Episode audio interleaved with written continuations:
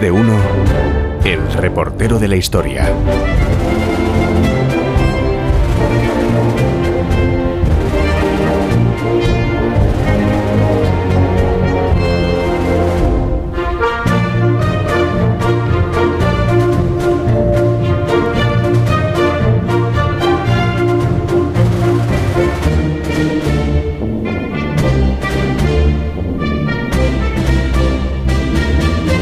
Pues ahora ya lo sabemos, ya sabemos por qué Jorge Abad de Coña se ha dejado ese bigote. Hombre, que haga lo que quiera, ¿no? que no, que Pero no le está- queda bien. Está muy raro. Ese sí. bigote que no le queda bien. Está raro, raro, rarito. Sí. Pero bueno. No, es que se ha ido a conocer a se ha ido a conocer a Pancho Villa y a Zapata y ha debido de pensar que era una buena idea, que es lo que tiene viajar en el tiempo, ¿no? Que tienes que cambiar tu aspecto conforme a las modas del, del momento al que viajas, para no llamar la atención, supongo. ¿no? Está el reportero de la historia en plena celebración, 6 de diciembre de 1914. ¿Celebración de qué? Se preguntarán ustedes. Pues eso es lo que nos tiene que contar ahora él. O sea, Jorge Abad. Buenos días, Jorge. Buenos días, y sí me queda bien. Bueno, ¿Qué tal, Alsina? ¿Qué tal, Está Begoña? contento de Jalea. Sí, estoy Hola. contento porque estoy ahora mismo en Ciudad de México y la capital del país, lo podréis escuchar, está volcada en recibir a los ejércitos de los dos líderes más carismáticos de la Revolución Mexicana y un ambiente. sí hay ambiente, sí. Estamos escuchando. Pues se está recibiendo los mexicanos con vítores y pañuelos al aire eh, a, los que han llegado aquí, a Pancho Villa, al Centauro del Norte y a Emiliano Zapata, el general del Ejército del Sur, que han venido acompañados por 58.000 de sus hombres. Las tropas de uno y otro caudillo que se han reunido han coincidido en el Paseo de la Reforma y ya desfilan juntas. Ahora por la calle de Plateros, que es donde estoy yo, eh, donde estoy ubicado, están entrando por esta calle camino del Zócalo, de la plaza donde está el Palacio Nacional donde ya por supuesto no queda ni rastro de los hombres de Venustiano Carranza, de quien hasta hace poco era aliado de Villa y de Zapata y que es ahora su nuevo archienemigo. Bueno, imagino, estoy contando esto, pero imagino que estáis al tanto de todo Claro, lo que claro, claro. ¿Por qué no es Tomás? Sí, claro. Claro, por supuesto, estamos informados de la evolución de la Revolución Mexicana, Jorge. Ah, vale, vale. Que no te hemos enviado allí al año 1914, con lo que cuesta enviarte allí para que lo contemos ahora nosotros. Ah, bueno, pues os- entonces os hago un resumen de cómo ha evolucionado la situación en los últimos meses. Para contextualizarlo, en julio, eh, hace ahora justo medio año, renunció el dictador Victoriano Huerta, se marchó al exilio y desde entonces han sido públicas, palpables las diferencias, las disputas entre los antiguos socios revolucionarios que combatieron juntos al tirano. Es una lucha por el poder que ahora mismo tiene dos bandos. Por un lado, Venustiano Carranza, primer jefe del ejército constitucionalista, con el general Álvaro Obregón como lugarteniente, y por otro, la alianza entre Pancho Villa y Emiliano Zapata. Y son estos, eh, Alsina y Begoña, los que están ganando la partida. Zapata y Villa. De hecho, la Ciudad de México está celebrando su llegada, mientras Carranza se ha retirado con sus generales y con el grueso de sus tropas hacia la ciudad de Veracruz. Pero hay, Jorge, riesgo de guerra civil, de que se enfrenten abiertamente a ambos ejércitos o crees que llegarán a un posible acuerdo? Pues no, no, no tiene pinta, Begoña. Vale. No tiene pinta de que las dos facciones eh, estén dispuestas a sellar una nueva alianza. Y menos ahora que Carranza está muy, está muy tocado, la verdad. Lo de hoy en Ciudad de México, esto que estamos viendo aquí, es una demostración de músculo por parte de Zapata y de Villa. Los dos caudillos se reunieron, se encontraron por primera vez hace un par de días en Xochimilco, a unos 30 kilómetros de aquí, y lo hicieron para certificar este, este pacto que están escenificando. Se supone que uno de los objetivos que mueve a estos dos caudillos es la, la reforma agraria, el, el reparto de tierras, aunque la verdad es que realmente no han hecho público un proyecto de Estado más allá de aspirar a un dominio absoluto de sus respectivos territorios. Ahora, en todo caso, esto es para ellos un momento de celebración y de júbilo. Estaban an- avanzando por esta calle de Plateros para reunirse en el Palacio Presidencial, no lo he dicho, con el presidente interino, al que ellos respaldan, que es Eulalio Gutiérrez.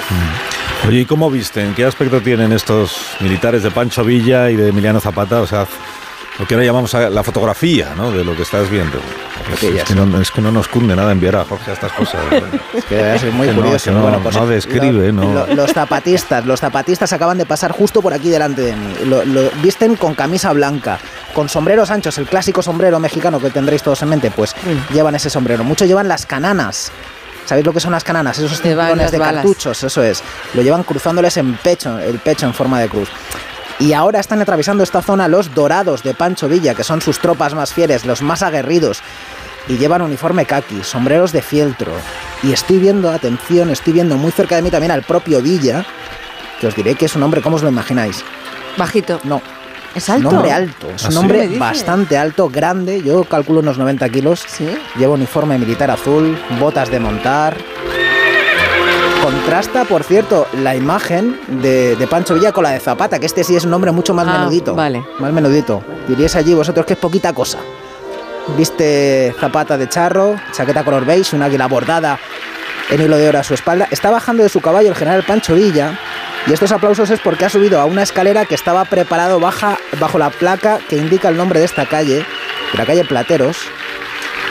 Y Pancho Villa la va a cambiar por otra que lleva el nombre de Francisco Ignacio Madero, que es el presidente. Viva Madero dice que es el presidente al que, que fue depuesto y, as- y mandado a asesinar por el dictador Huerta. Y a Zapata, y a, y a Villa. Viva Villa también, claro.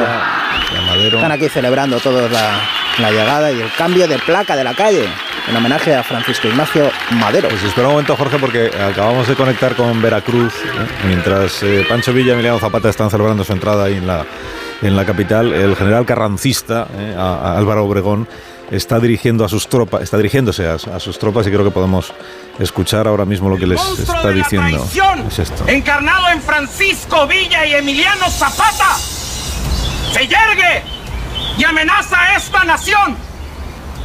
Vamos a emprender una guerra, señores.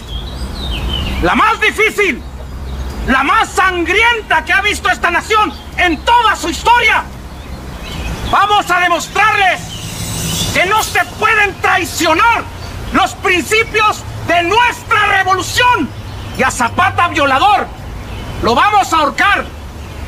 A Francisco Villa lo vamos a fusilar por ladrón y asesino. ¡Viva la revolución, señores! ¡Viva! ¡Mueran Francisco Villa y Emiliano Zapata!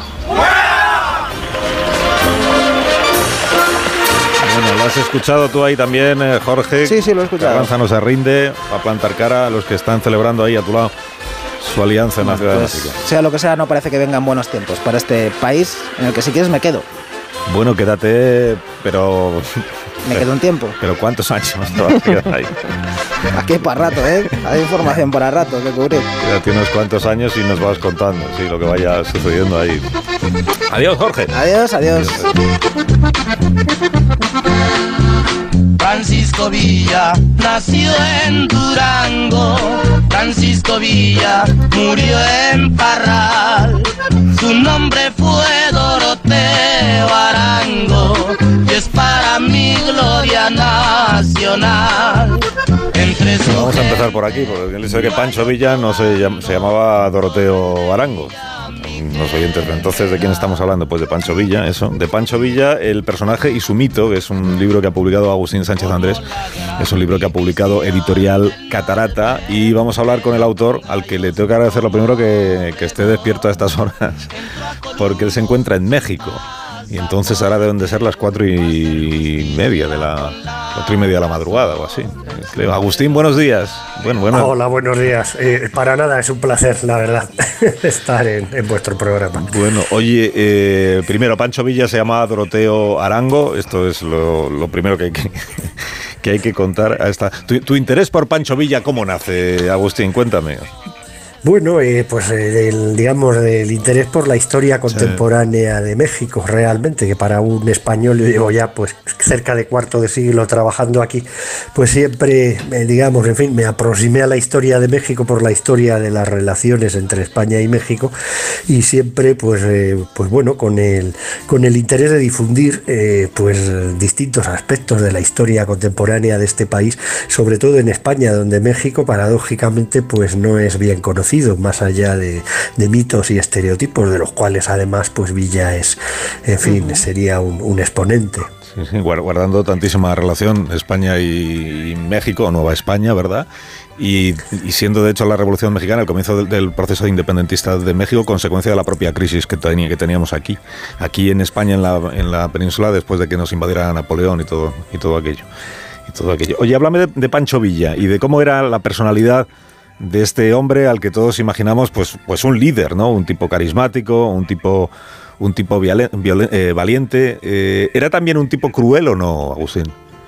Bueno, eh, pues lo has descrito muy bien. Realmente quizá la principal característica sea el, pues la capacidad de liderazgo y, luego, pues bueno, su, habilidad guerrillera es, realmente, en fin, fascinante cómo pese a las sucesivas eh, derrotas, pues el personaje se va reconstruyendo. Y, bueno, pues sí, sí era un individuo cruel en cuanto a que, como la mayoría de los personajes de la época turbulenta que le toca vivir, la transición, digamos, del, pues del régimen porfirista eh, al, México moderno, eh, que es una etapa extraordinaria convulsa y violenta, pues eh, él desde luego fue un, exponente importante de esto. Eh, claro, eh, la crueldad también, que está bien documentada históricamente, pues hay toda una serie de matanzas que realmente pues eran superfluas, en fin, era un hombre, si se quiere, volcánico. de hecho, eso lo comenta muy bien Obregón cuando le describe a Carranza.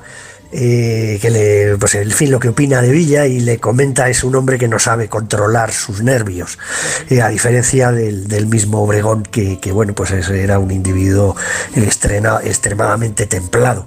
De hecho, cuando está manos en manos del propio Villa, en septiembre del 14, porque está tratando de llegar a un acuerdo con él mismo, pues no pierde eh, los papeles en ningún momento, pese a que Villa pues está en varias ocasiones a punto de, fusilarle y realmente pues escapa eh, de, las manos de Villa por un pelo, que bueno, pues eh, probablemente yo creo que es de lo que más se arrepintió Villa a lo largo de toda su vida fue que se le escapara a Obregón cuando lo tenía en sus mm. manos y podía haberlo asesinado para finalmente, como muy bien señalaba vuestro reportero, pues dirigir a las fuerzas carrancistas en la campaña del Bajío que concluyó con la derrota de, de la División del Norte. Ahora, más allá digamos, de todas esas matanzas, eh, en muchos casos, pues producto, digamos, de, decisiones eh, movidas por la ira y que no tuvieron ningún sentido, pues no sé, por ejemplo, hay muchas de ellas. Eh, quizás la de San Pedro de las Cuevas en Sonora, donde mandó ejecutar a todos los, pues a todos los hombres varones del, pueblo cuando se retiraba derrotado de, Sonora, o la matanza de las soldaderas cerca de un centenar en Camargo, en fin, pues eran las más conocidas pero realmente hubo muchas. Pero aparte, digamos, de esta crueldad que efectivamente está bien documentada históricamente, pues también eh, muchos, eh, mucho, digamos, esta imagen de Villa como un hombre violento que lo era, pero también depende de su leyenda negra. leyenda negra que basada en algunos episodios reales, supongo, exagerada, ¿no? A partir de unos episodios reales y alimentada por quiénes. Bueno, la, leyenda negra realmente, pues en fin, eh, digamos, eh, básicamente pues la construyen los vencedores de esa tercera guerra civil dentro de la revolución que va a enfrentar a los dos, a los caudillos revolucionarios, lo habéis descrito muy bien en dos bloques. Por un lado el bloque carracista o constitucionalista, militarmente dirigido por Obregón, eh, que va a ser posteriormente, en fin, a partir de 1920 el heredero de, de Carranza, junto con un grupo de generales mayoritariamente sonoros y que van a dominar la política mexicana pues hasta la época de Lázaro Cárdenas. Y por otra parte pues ese bloque convencionista constituido básicamente por la alianza entre, entre Villa y, Zapata y, que es el que pierde realmente ¿no? el, enfrentamiento. Y, bueno pues eh, a partir de ahí se construye claro en fin pues una o se refuerzan toda una serie de, estereotipos negativos que, que, había sobre, sobre Villa que, que finalmente pues era el principal caudillo de la heterogénea eh, coalición convencionista, lo habéis descrito muy bien, ¿no? Cuando señalabais pues el desfile de las fuerzas en Ciudad de México en diciembre eh, de 1914, pues bueno, como por un lado el ejército suriano, eh, eh, constituido básicamente por indígenas de las comunidades de Morelos, que eran quienes seguían a Zapata, y por otro lado, pues este, esta división del norte, este ejército popular que va a construir Villa y que entre 1913 y 1915 pues va a ser la principal fuerza militar revolucionaria constituida básicamente por norteños, ¿no? Pues bueno, en este caso gente pues eh, mucho más alta y de tez más blanca, como era el caso del, propio Villa. Oye, ¿cuántas veces se salvó de, morir eh, Pancho Villa antes de la emboscada final en la que es asesinado? Bueno, pues muchísima, sería muy difícil eh, llevar la cuenta porque además era un hombre, era un caudillo en el sentido, digamos, extenso de la palabra para este tipo, o sea, su liderazgo pues en gran medida estaba inspirado por su propio valor personal y era un hombre que conducía directamente a sus hombres, eh, al igual, por otra parte, que, en fin, que sus, que sus enemigos, ¿no? El mismo eh, Obregón pues se le conocía como el manco de Celaya, por ejemplo, porque perdió el brazo, pues bueno, por la la explosión de una granada en una de las batallas del Bajío, que precisamente no fue ninguna de las batallas de Celaya, fue la de León Trinidad. Eh, pero bueno, se le conoció como el Banco de Celaya incorrectamente porque fue, digamos, el principio del fin de la división del norte, eh, por, como consecuencia de la estrategia pues, más moderna, basada en la guerra de trincheras, en la utilización de ametralladoras, eh, alambre de púas, en fin, toda una serie de conceptos que comenzaban a aplicarse en aquel momento precisamente en Europa, donde no olvidemos, está empezando en el momento en que tiene lugar el enfrentamiento ya final entre villistas y zapatistas por un lado y constitucionalistas por el otro, pues están teniendo lugar el inicio de la Primera Guerra Mundial. Obregón supo, digamos, pues extraer las, lecciones eh, que a nivel de estrategia eh, militar, pues eh, trajo consigo este, el inicio de este conflicto europeo con la guerra de trincheras y eso es lo que le va a permitir, pues, derrotar a las, a las masivas cargas de caballería villista, que era lo que real, en lo que realmente pues, se basaba la estrategia de la división del norte. y, y, con nuestro país, Pancho Villa llegó a tener alguna relación o qué, qué opinión tenía de, iba a decir de nosotros, de la España de aquel momento, ¿no? Claro, eh, bueno, él realmente de todos los caudillos revolucionarios era el más hispanofóbico. Sin embargo, al respecto, y bueno, cuando toma, por ejemplo, en fin, pues Chihuahua y posteriormente la comarca lagunera, pues va a expulsar realmente a varios cientos de españoles que vivían allí y expropiándoles además sus propiedades. Ahora bien, realmente que él tuviera, eh, digamos, una actitud hispanofóbica desde el principio, yo creo que no. Eh, de hecho, cuando él está, en fin, pues, prisionero en, entre agosto y diciembre de 1913, en, cuando en la etapa final del gobierno de Madero, eh, y ha sido, en fin, detenido y encarcelado en la prisión de Lecumberri, posteriormente en la de Tlatelolco, en Ciudad de México, pues él lo que solicita es que se le exilie a España. Es decir, si hubiera tenido una actitud hispanofóbica, pues no hubiera solicitado esto. Mi interpretación es que realmente él utiliza pues ese pozo, efectivamente, de carácter hispanofóbico, que, bueno, pues desde la independencia de México va a existir entre amplios sectores de las clases populares mexicanas eh, y, alimentado por los sectores más radicales del liberalismo durante el siglo XIX y va a tratar de utilizarlo como parte, digamos, pues de sus estrategias de conseguir la adhesión de los sectores más populares de la sociedad mexicana. Él personalmente yo considero que no era hispanofóbico. Todo lo contrario, por ejemplo, que con los chinos, con los que sí tenía, en fin, eso era un buen norteño. Uy. Nos acaba de caer la. Ahí, ahí está. Se nos ha caído la llamada con Agustín. El momento clave de los chinos. Que se encuentra. sí, en el momento en el que íbamos a, hablar de la opinión que tenía, bueno, estaba contándonos Agustín, la opinión que tenía Pancho Villa los chinos. Y la conexión que tenía con los chinos. Lo recuperamos enseguida. Enseguida retomamos la, la conexión. No estás ahí, ¿verdad, Agustín? Sí, estás, sí, sí, estás ahí. Sí, sí, sí, estoy. Qué, pena nos que se lo mejor. Nos hemos quedado lo Hemos escuchado hasta los chinos. ¿Qué, pasaba con los chinos? bueno, pues no, realmente, a diferencia de que, digamos, personalmente yo considero que él no tenía un prejuicio contra los españoles, por lo expuesto, eh, pues todo lo contrario, sí era un individuo de actitudes eh, muy xenofóbicas en el caso de los chinos. Mm. Como en la mayor parte del norte de México, no hay que olvidar que fue la comunidad extranjera que más sufrió durante el conflicto, con varias matanzas, sobre todo en Torreón, y alguna de las cuales pues sí fue organizada por el propio Villa. Agustín Sánchez Andrés es el autor de Pancho Villa, el personaje y su mito. Está editado por Catarata. Y le agradezco mucho a Agustín que haya trasnochado para hablar con nosotros y para que los oyentes de este programa supieran más eh, sobre Pancho Villa. Te envío un fuerte abrazo, Agustín. Muchas gracias. Fue un placer. Eh, muchas gracias y un abrazo, Carlos. Hasta luego.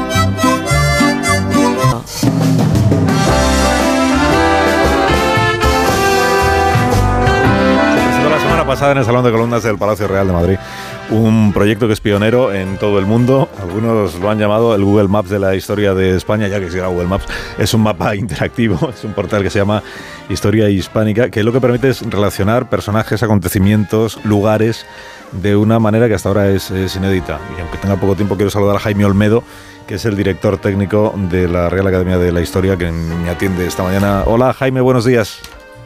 Hola, muy buenos días. Buenos días. ¿cuántas, ¿Cuántas personas y cuánto tiempo de trabajo, cuántas, primero, cuántas horas de pensar y luego cuántas horas de ejecutar hay detrás de un proyecto como este que acumula tantísima información y tantas relaciones entre esas informaciones? Pues eh, tanto las personas como el tiempo realmente es, eh, ha sido limitado porque bueno, el proyecto se ha coordinado desde la Real Academia de la Historia, con un equipo de, cinco personas, más la participación de los académicos, pero luego han participado en él más de 5.000 historiadores nacionales y extranjeros. Hemos acudido siempre a los especialistas allá donde estuvieran. Y luego el tiempo de trabajo, pues han sido unos cuatro años para elaborar los materiales, eh, disponerlos en este digamos, en esta concepción y luego un año de resolución técnica. Voy a poner un ejemplo a los oyentes animándoles a que ahora mismo entren eh, si tienen tiempo y, interés, que seguro que tienen en, el mapa del que estamos hablando. O sea, yo entro ahí, eh, puedo ir haciendo zoom, puedo ir viendo todos los puntos que en el mapa tienen una referencia, que hay miles de ellos. Por ejemplo, si pinchamos en la ciudad de Bailén, pues me sale una ficha que me dice que ahí hay registrados tres nacimientos, dos muertes y dos hechos históricos. Y a partir de ahí ya puedo ir descubriendo quiénes son esos personajes, cuáles son esos hechos, e ir conociendo todo lo que se sabe sobre cada uno de esos acontecimientos. ¿no? Es un poco esto. Eh, eso es, eso es. Es una de las maneras más intuitivas de acceso. Es verdad que estamos últimamente muy familiarizados con la cartografía digital como, como interfaz, digamos, de, de, relación. Lo vemos cuando vamos a hacer cualquier viaje, nos metemos en Google Maps, cuando vamos en el coche, ponemos el navegador.